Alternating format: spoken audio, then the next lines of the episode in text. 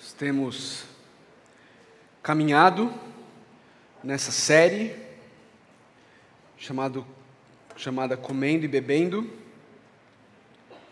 E hoje nós vamos encerrar essa série, essa pequena série, no Evangelho de Lucas. Nós vamos ler Lucas capítulo 24, do verso 1 até o verso 49, tá? Acompanhe comigo a leitura. Lucas, capítulo 24, versos 1 a 49. No primeiro dia da semana, de manhã bem cedo, as mulheres levaram ao sepulcro as especiarias aromáticas que haviam preparado. Encontraram removida a pedra do sepulcro, mas quando entraram, não encontraram o corpo do Senhor Jesus. Ficaram perplexas, sem saber o que fazer. De repente, dois homens, com roupas que brilhavam como a luz do sol, colocaram-se ao lado delas. Amedrontadas, as mulheres baixaram o rosto para o chão e os homens lhe disseram: Por que vocês estão procurando entre os mortos aquele que vive? Ele não está aqui, ressuscitou Lembrem-se do que ele lhes disse quando ainda estava com vocês na Galileia. É necessário que o filho do homem seja entregue nas mãos de homens pecadores, seja crucificado e ressuscite no terceiro dia. Então, se lembraram das palavras de Jesus. Quando voltaram do sepulcro, elas contaram todas essas coisas aos onze e a todos os outros. Aos que contaram estas coisas, as que contaram essas coisas aos apóstolos foram Maria Madalena, Joana e Maria, mãe de Tiago, e as outras que estavam com elas. Mas eles não acreditaram nas mulheres. As palavras delas lhes pareciam loucura. Pedro, todavia, levantou-se e correu ao sepulcro. Abaixando-se, viu as faixas de linho e mais nada afastou-se e voltou admirado com o que acontecera. Naquele mesmo dia, dois deles estavam indo para um povoado chamado Emaús, a 11 quilômetros de Jerusalém. No caminho, conversavam a respeito de tudo o que havia acontecido. Enquanto conversavam e discutiam, o próprio Jesus se aproximou e começou a caminhar com eles. Mas os olhos deles foram impedidos de reconhecê-lo. Ele lhes perguntou: Sobre o que vocês estão discutindo enquanto caminham? Eles pararam com os rostos, com os rostos entristecidos. Um deles, chamado Cleopas, perguntou-lhe: Você é o único visitante em Jerusalém que não sabe das coisas que ali aconteceram nestes dias? Que coisas? perguntou ele. O que aconteceu com Jesus de Nazaré? responderam eles. Ele era um profeta poderoso em palavras e em obras diante de Deus e de todo o povo. Os chefes, os sacerdotes e as nossas autoridades o entregaram para ser condenado à morte e o crucificaram. E nós esperávamos que era ele que ia trazer a redenção de Israel. E hoje é o terceiro dia desde que tudo isso aconteceu. Algumas das mulheres entre nós nos deram um susto hoje foram de manhã bem cedo ao sepulcro e não acharam o corpo dele. Voltaram e nos contaram ter tido uma visão de anjos que disseram que ele está vivo. Alguns dos nossos companheiros foram ao sepulcro e encontraram tudo exatamente como as mulheres tinham dito, mas não o viram.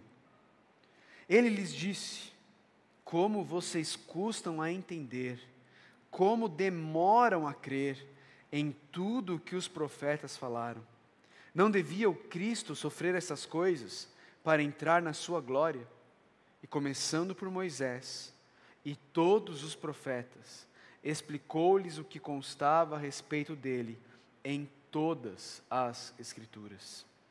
Ao se aproximarem do povoado para o qual estavam indo, Jesus fez como quem ia mais adiante, mas eles insistiram muito com ele: Fique conosco, pois a noite já vem, o dia já está quase findando. Então ele entrou para ficar com eles. Quando estava à mesa com eles, tomou o pão, deu graças, partiu e deu a eles. Então os olhos deles foram abertos e o reconheceram. e ele desapareceu da vista deles. Perguntaram-se um ao outro: Não estava queimando o nosso coração enquanto ele nos falava no caminho e nos expunha as Escrituras? Levantaram-se e voltaram imediatamente para Jerusalém. Ali encontraram os onze e os que estavam com eles reunidos, que diziam: É verdade, o Senhor ressuscitou e apareceu a Simão. Então os dois contaram o que tinha acontecido no caminho e como Jesus fora reconhecido por eles quando partia o pão. Enquanto falavam sobre isso, o próprio Jesus apresentou-se entre eles e lhes disse: Paz seja com vocês. Eles ficaram assustados e com medo, pensando que estavam vendo um espírito. Ele lhes disse: Por que vocês estão perturbados? E por que se levantam dúvidas no coração de vocês? Vejam as minhas mãos e os meus pés, sou eu mesmo. Toquem-me e vejam. Um espírito não tem carne nem ossos, como vocês estão vendo que eu tenho.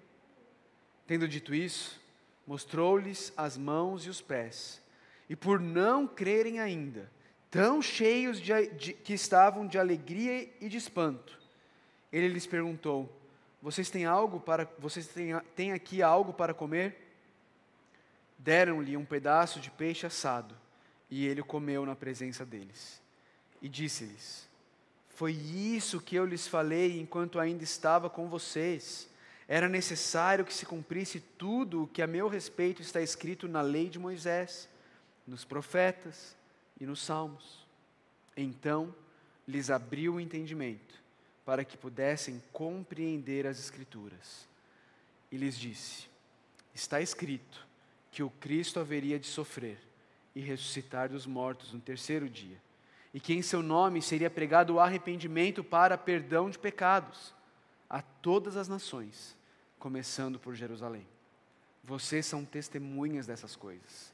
Eu lhes envio a promessa de meu Pai, mas fiquem na cidade até serem revestidos do poder do alto. Vamos orar? Pai de amor, muito obrigado, Pai, pela tua palavra.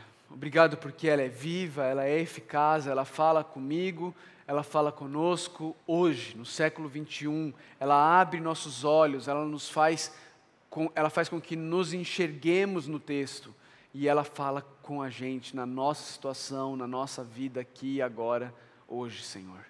Mas para isso acontecer, o teu Santo Espírito precisa agir, Pai. Por isso nós suplicamos que o teu Santo Espírito haja nessa noite. Haja, Deus, de forma a transformar nossas vidas, haja de forma a abrir nossos olhos, haja trazendo arrependimento para aqueles que precisam se arrepender, haja trazendo encorajamento para os que disso precisam, Deus. Senhor, o Senhor sabe o que nós precisamos, por favor, nos dá o que o Senhor quer que nós tenhamos, através da pregação da tua palavra. Nós oramos assim, no nome do nosso Salvador Jesus Cristo. Amém. Estamos encerrando essa série que chamamos de Comendo e Bebendo.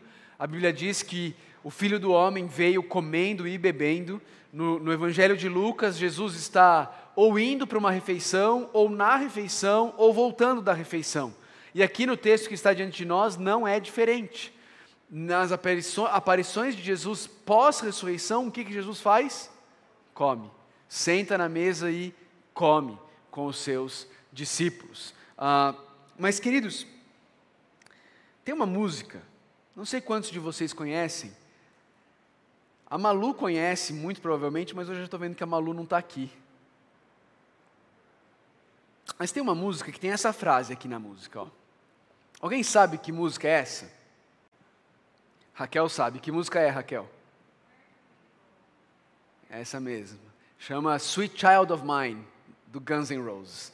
Eles têm essa música e no final a música termina assim: Where do we go now? Para onde a gente vai agora? Para onde a gente vai agora? E queridos, eu pensei nessa frase dessa música porque este era o sentimento dos personagens descritos aqui em Lucas 24. São três grupos de personagens distintos. Já viu aqueles quadros que usam três telas para fazer uma mesma imagem? O Lucas 24 é como se fosse um, um quadro desse. Você tem três quadros que formam uma única imagem. Três grupos de personagens contando uma única história e todos eles têm a mesma pergunta: para onde nós vamos agora?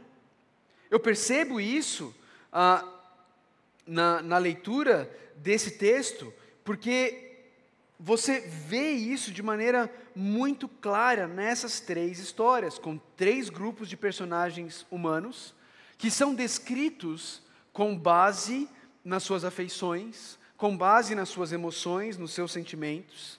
São três histórias desses personagens humanos, nas três histórias eles se encontram com Jesus, e nas três histórias existe uma reação que é esperada deles. Eu não preciso lembrar vocês, mas não custa dizer, ah, que Jesus havia sido crucificado, ele havia morrido, não é? E este domingo é o domingo da ressurreição. Só que para eles, para esses grupos de personagens, Jesus morreu. E a pergunta é: para onde nós vamos agora? Para onde nós vamos agora? Veja, primeiro, entre o grupo de mulheres, nos versos 4 e 5. O texto relata essas mulheres, ele diz que essas mulheres, elas estavam perplexas, sem saber o que fazer. No versículo 5 diz que essas mulheres estavam amedrontadas. Essa era a realidade das primeiras personagens que nos são apresentadas aqui. Maria Madalena, Joana, Maria, mãe de Tiago, elas estão sem saber o que fazer, elas não sabem para onde ir. E é muito interessante que os anjos, aqui no versículo 5, nos ajudam a entender e a perceber a origem do medo e da perplexidade dessas mulheres. Os anjos fazem uma pergunta para elas. Eles falam assim: por que vocês estão procurando entre os mortos aquele que vive? Queridos, pensando um pouco sobre isso, eu, eu, eu percebo que existe uma ressonância na minha vida, na sua vida, com o que essas mulheres estavam aqui fazendo. Você consegue perceber como muitos dos nossos medos, muitas das nossas perplexidades, muitas das nossas decepções são fruto de estarmos procurando vida em coisas que estão morrendo. Veja, por vezes essa busca por vida em coisas que estão morrendo é clara, é óbvia, quando nós buscamos vida em, em coisas que são pecado que tem cheiro de morte, onde todos conseguem perceber quão burros eu e você estamos sendo em buscar vida no pecado, na morte, naquilo que fede.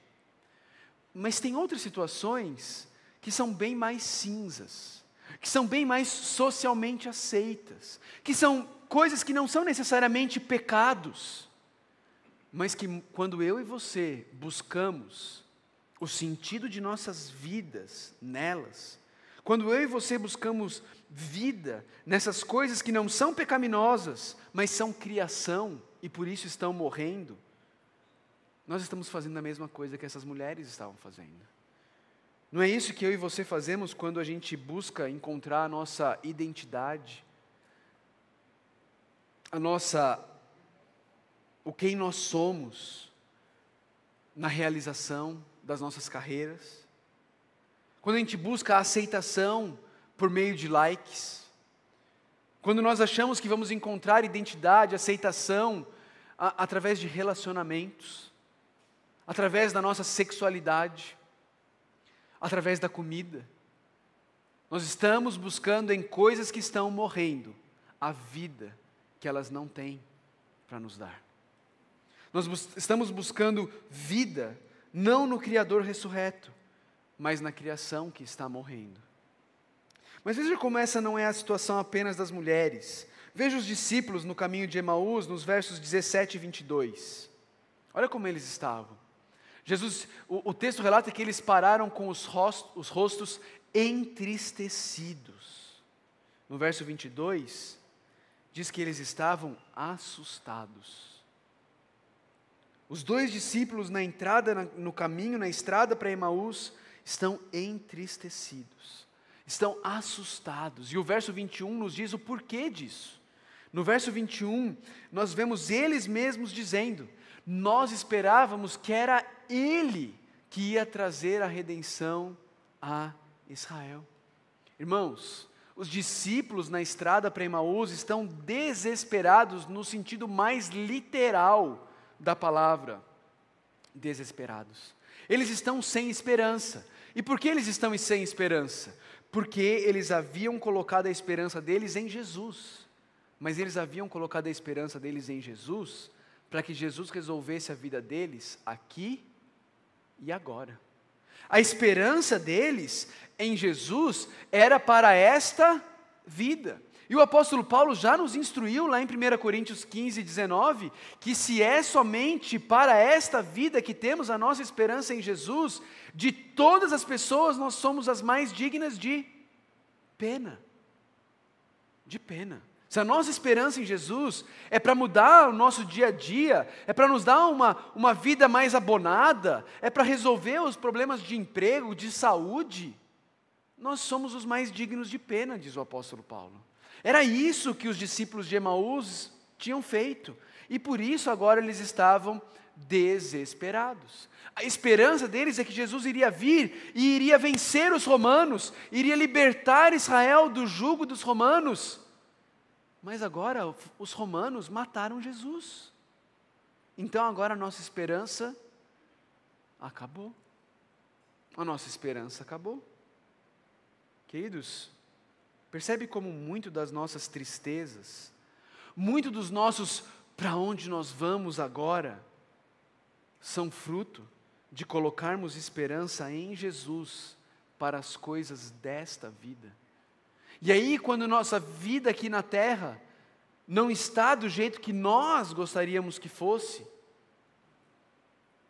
nós estamos como os discípulos de Emaús, parados e com os rostos entristecidos, desesperados, sem esperança, porque colocamos a nossa esperança em Jesus para uma boa vida aqui, agora. Era assim que os discípulos de Emaús tinham feito. Mas quantas vezes, queridos, eu e você também agimos assim? Nós pregamos contra o evangelho da prosperidade e de fato devemos fazê-lo. Não cremos no evangelho da prosperidade, mas quantas vezes vivemos o evangelho da prosperidade? Porque quando o diagnóstico difícil chega, quando as contas apertam, quando pessoas pecam contra nós e nos machucam, nós entramos em tristeza profunda. Nós ficamos decepcionados com Deus, como se Deus tivesse nos abandonado, porque achamos que Deus tivesse nos prometido o céu na terra. Mas Ele nunca prometeu o céu na terra. Mas tem mais um grupo de personagens nesse capítulo: os apóstolos. E como é que estão os apóstolos? Veja os versos ah, 37 e 38. Os apóstolos estão assustados, os apóstolos estão com medo. Veja o verso 38. Jesus diz que eles estão perturbados, assustados, com medos, perturba com medo, perturbados. Caramba, eles são gente como eu e você. Eles são gente como eu e você. Mas veja como Jesus indica de onde vêm os medos e a perturbação deles. Verso 38, Jesus, Jesus diz assim: Por que se levantam dúvidas no coração de vocês? O temor, a perturbação, o medo era fruto de um coração que duvidava, duvidava do poder de Deus, duvidava do amor de Deus, duvidava da palavra de Deus. Irmãos, lembre-se, quando Jesus fala isso para os apóstolos, as mulheres já tinham testemunhado para eles de que Jesus tinha ressuscitado. Pedro já havia testemunhado para eles, os discípulos de Emaús já haviam testemunhado para eles, mas eles continuavam duvidando, duvidando do poder de Deus, duvidando do amor de Deus, duvidando da palavra de Deus. Eles continuavam incapazes de crer. Veja o versículo 41. O próprio Jesus diz isso. E por não crerem ainda. Eles ainda não criam, eles estavam com dúvida. Conhece pessoas assim? Eu conheço, pelo menos uma. Que virou mexeu tem dúvidas. Virou mexeu tem dificuldade com crer. Queridos, porque na verdade, quantas vezes a gente se pergunta para onde nós vamos agora? Porque ainda estamos duvidando do poder de Deus, ainda estamos duvidando do amor de Deus. Muitas vezes eu me pergunto como a minha vida seria diferente se eu fosse capaz de crer de forma plena, perfeita, completa, em apenas alguns trechos, nem precisava ser na Bíblia inteira, só alguns trechos da Bíblia. Por exemplo, alguns trechos de Romanos 8. Como seria a minha vida se eu de fato cresce em Romanos 8:32? Aquele que não poupou o seu próprio filho, mas o entregou por todos nós, como não nos dará juntamente com ele e de graça todas as coisas? Como seria nossas vidas se a gente de fato, de forma plena, completa, perfeita, cresce nesse versículo, sem nunca duvidar, o tempo inteiro, de que o Deus que deu o seu único filho por nós nos dará tudo mais que nós precisamos e de graça junto com Jesus. Como seria nossas vidas? Como seria a minha vida? Como seriam nossas vidas se nós crêssemos de fato o que Paulo diz no versículo 35? Quem nos separará do amor de Cristo? Será tribulação, ou angústia, ou perseguição, ou fome, ou nudez, ou perigo, ou espada? Verso 38: Pois eu estou convencido de que nem morte, nem vida, nem anjos, nem demônios, nem o presente, nem o futuro, nem quaisquer poderes, nem altura, nem profundidade, nem qualquer outra coisa na criação será capaz de nos separar do amor de Deus que está em Cristo Jesus, nosso Senhor. Como seriam as nossas vidas se nós de fato crescêssemos nisso? Apenas três versículos das Escrituras. Me lembro algum tempo atrás, uma prima minha estava com câncer no cérebro. Ela mora lá em São Paulo e eu tive a oportunidade de ir visitá-la. E eu pedi para ela para ler esse texto com ela. E ela, ela nasceu num lar cristão, mas ela estava andando longe dos caminhos do Senhor. E eu lembro de ter lido esse texto com ela e depois que eu li, ela estava em lágrimas. Ela disse: Fio, isso era tudo o que eu precisava ser lembrada. Nada, nem meu câncer, será capaz de me separar do amor de Deus que está em Cristo Jesus. Voltou para os caminhos do Senhor, marido se converteu, foi batizado, tem caminhado nos caminhos do Senhor. Queridos, se a gente cresce só nisso, mas cresce mesmo, sem duvidar, sem duvidar. Essas são as três cenas, é assim que eles estão. As mulheres estão perplexas, amedrontadas, elas estão entristecidas, elas estão assustadas. Os, os, os, discípulos de Emaús também, os apóstolos também, assustados, com medo, perturbados. Mas todas essas pessoas, no relato aqui do texto de Lucas 24, elas têm um encontro com Jesus. As primeiras são as mulheres no sepulcro, no verso 6. Eu sei que quem elas encontram são dois anjos e não Jesus. Mas para onde os dois anjos apontam essas mulheres? Os dois anjos não fazem uma pirotecnia, eles não fazem uma demonstração de rasantes de anjos para impressioná-las e fazê-las crer. Não, eles apontam essas mulheres para a palavra de Jesus. Ele diz, eles dizem: lembrem-se do que ele disse. É necessário que o filho do homem seja entregue nas mãos de homens pecadores, seja crucificado e ressuscite no terceiro dia. Você já parou para pensar? De vez em quando você não olha um negócio desse, você fala assim: como eles não entenderam, não é? Se Jesus Cristo tinha falado isso para eles, olha, o filho do homem vai ser entregue nas mãos de pecadores, vai ser crucificado e vai ressuscitar no terceiro dia. Como eles não entenderam? Como eles não creram? Da mesma forma que eu e você não cremos em Romanos 8, 32, 38, 39. Os anjos apontam essas mulheres para a palavra de Jesus. Eles lidam com o medo dela não com experiências sobrenaturais, eles lidam com o medo delas com a palavra.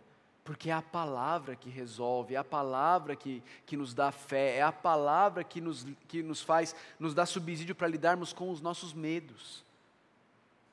Veja essas mulheres que estavam procurando vida entre os mortos, agora elas são relembradas das palavras de Jesus, porque é a palavra de Jesus, irmãos, que transforma os nossos corações, que transforma as nossas perspectivas, os nossos desejos, as nossas emoções. É a palavra. É a palavra. Mas veja que não foram só os anjos que remediaram o medo, a tristeza e a desesperança com a palavra. O que foi que Jesus fez com os discípulos no caminho de Emaús? Verso 25. Jesus aponta eles para tudo que os profetas falaram. Jesus diz: Olha, vocês estão assim entristecidos, paralisados, porque vocês ainda não entenderam e não creram em tudo o que os profetas falaram. Para onde Jesus está apontando eles? Para a palavra. Para a palavra. Veja no verso 26, Jesus fala: Não devia o Cristo sofrer essas coisas para entrar na sua glória. Verso 27, e começando por Moisés e todos os profetas, explicou-lhes o que constava a respeito dele em todas as Escrituras. Jesus pega esses discípulos entristecidos, Jesus pega esses discípulos assustados, e o que Jesus faz? Faz com que eles tirem os olhos das circunstâncias, faz com que eles tirem as mentes do noticiário. Lembra o que eles falaram para Jesus quando Jesus pergunta por que eles estão assim? Você foi o único visitante que não ouviu o que está acontecendo? Ou seja, só você não assistiu o Fantástico de hoje? E Jesus então tira a mente deles das circunstâncias, do noticiário, e leva a mente deles cativa à palavra de Deus, ao que a palavra de Deus fala sobre Jesus. E com os apóstolos, e com os onze apóstolos perturbados, amedrontados, também não foi diferente. Veja o versículo 44. E disse-lhes: Foi isto que eu falei enquanto ainda estava com vocês.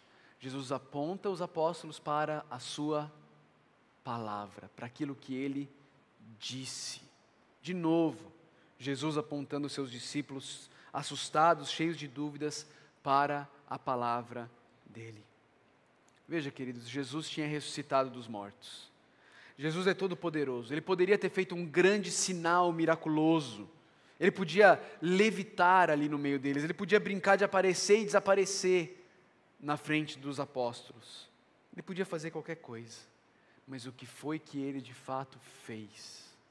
Ele apontou as mulheres, os discípulos de Emaús e os apóstolos medrosos para a palavra dele. Porque, queridos, é a palavra. É a palavra que é poderosa.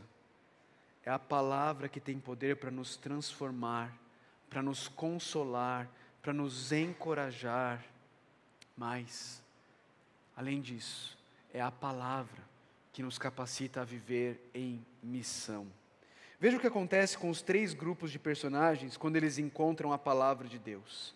Primeiro, as mulheres no verso 9. O que, que elas fazem? elas voltam para os discípulos e elas começam a testemunhar do que elas tinham visto. Irmãos, no primeiro século da era cristã, o testemunho de uma mulher não valia de nada, nem num tribunal na cidade. Se uma mulher fosse testemunha, não valia o testemunho, porque era uma mulher. Elas estavam correndo risco. Imagina você, tem essa notícia assim: Jesus ressuscitou. O risco é grande de alguém te internar, não é verdade? Se você chegar contando para alguém que alguém ressuscitou. Não, a pessoa estava morta, mas não, ela está vivo, ressuscitou. É um risco, mas elas correram esse risco. Elas venceram o medo e elas foram testemunhar para os discípulos que Jesus ressuscitou. E os discípulos de Emaús?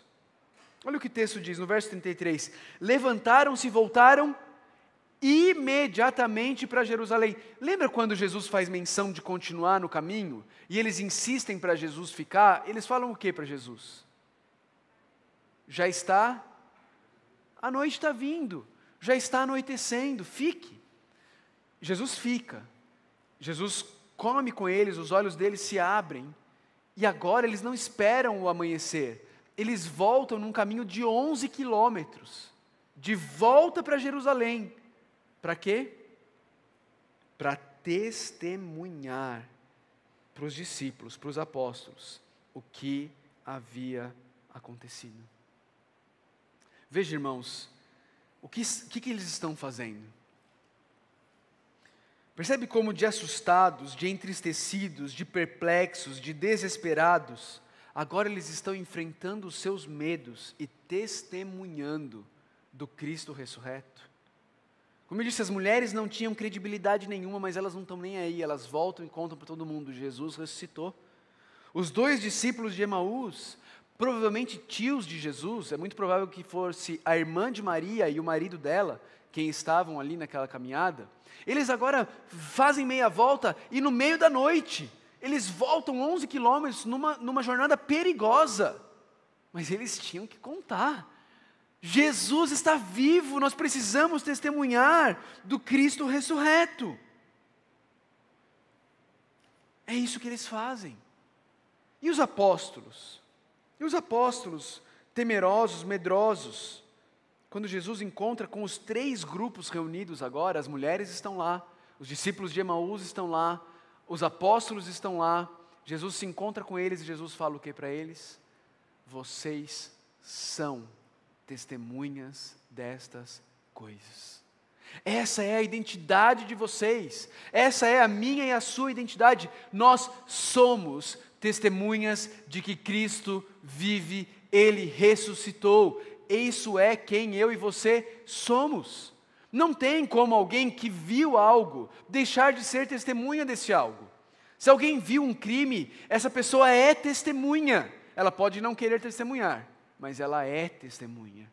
Se você se encontrou por meio da palavra de Deus com o Cristo ressurreto, você é testemunha de que Cristo vive, ele ressuscitou.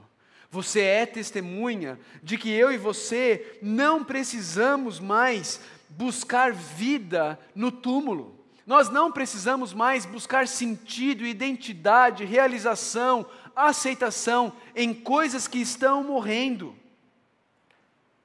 Agora, nós podemos sair juntos com Cristo, como testemunhas de Cristo, em Cristo, para testemunhar para os milhões que lá fora estão que Cristo vive, Ele ressuscitou.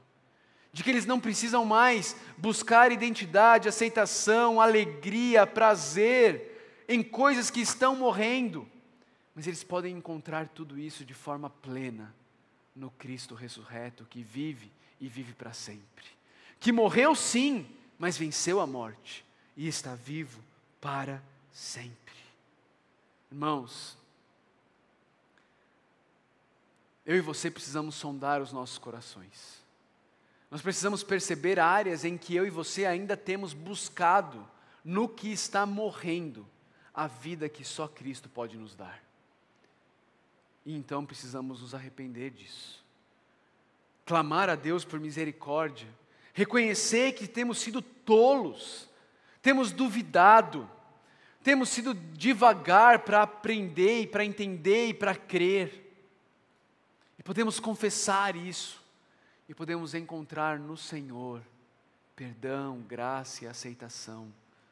Que por meio da palavra nos convida, nos chama e nos comissiona a irmos pregar o Evangelho, a irmos falar do amor de Deus, a irmos contar para este mundo que está buscando vida no sepulcro, que existe vida no Cristo ressurreto e não na, criação que geme e morre um pouquinho a cada dia.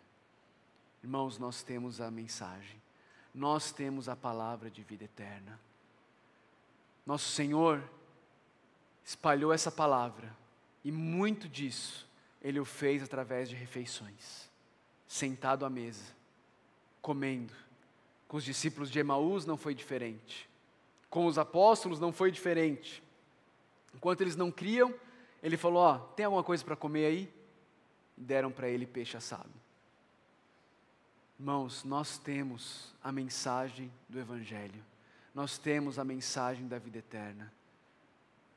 Que nós possamos ir por caudas novas, com Jesus, chamando as pessoas para virem para Jesus, porque é em Jesus que nós encontraremos a vida que o nosso coração tolo busca na criação que está morrendo. Meu irmão, minha irmã, mesmo coisas boas. O seu trabalho é um, é um presente de Deus. A sua família é um presente de Deus. Relacionamentos podem ser bons, mas se eu e você buscarmos vida nessas coisas, identidade nessas coisas, aceitação nessas coisas, nós continuaremos como os discípulos, frustrados, decepcionados e temerosos. Mas se nós corrermos para Jesus, nós encontraremos aquele que é a ressurreição e a vida, aquele que é o caminho, a verdade e a vida, aquele que nos leva ao Pai, onde nós encontramos vida e vida em abundância. Vamos, Senhor Jesus, obrigado, obrigado pela tua palavra, obrigado porque ela é verdadeira, obrigado porque ela nos exorta, ela nos consola, ela nos ensina. Obrigado porque ela abre nossos olhos. Pai, eu suplico que o Senhor nos ajude a não sermos como as mulheres, buscando vida no sepulcro, buscando vida em coisas que estão morrendo. Não sermos como os discípulos de Emaús, colocando a nossa esperança em Jesus para as coisas dessa vida, como se o Senhor Jesus tivesse nos prometido uma vida de paz, de tranquilidade, de prosperidade aqui e agora. Que nós não sejamos como os apóstolos, amedrontados, paralisados, presos dentro de um quarto, mas que porque conhecemos Jesus, o Cristo ressurreto, somos testemunhas dele, possamos encontrar vida nele e possamos nos tornar de fato testemunhas em Caldas Novas de que Cristo vive, ele ressuscitou e nele nós encontramos vida em abundância e vida eterna em abundância. Nos ajuda, Pai. Em nome de Cristo que oramos.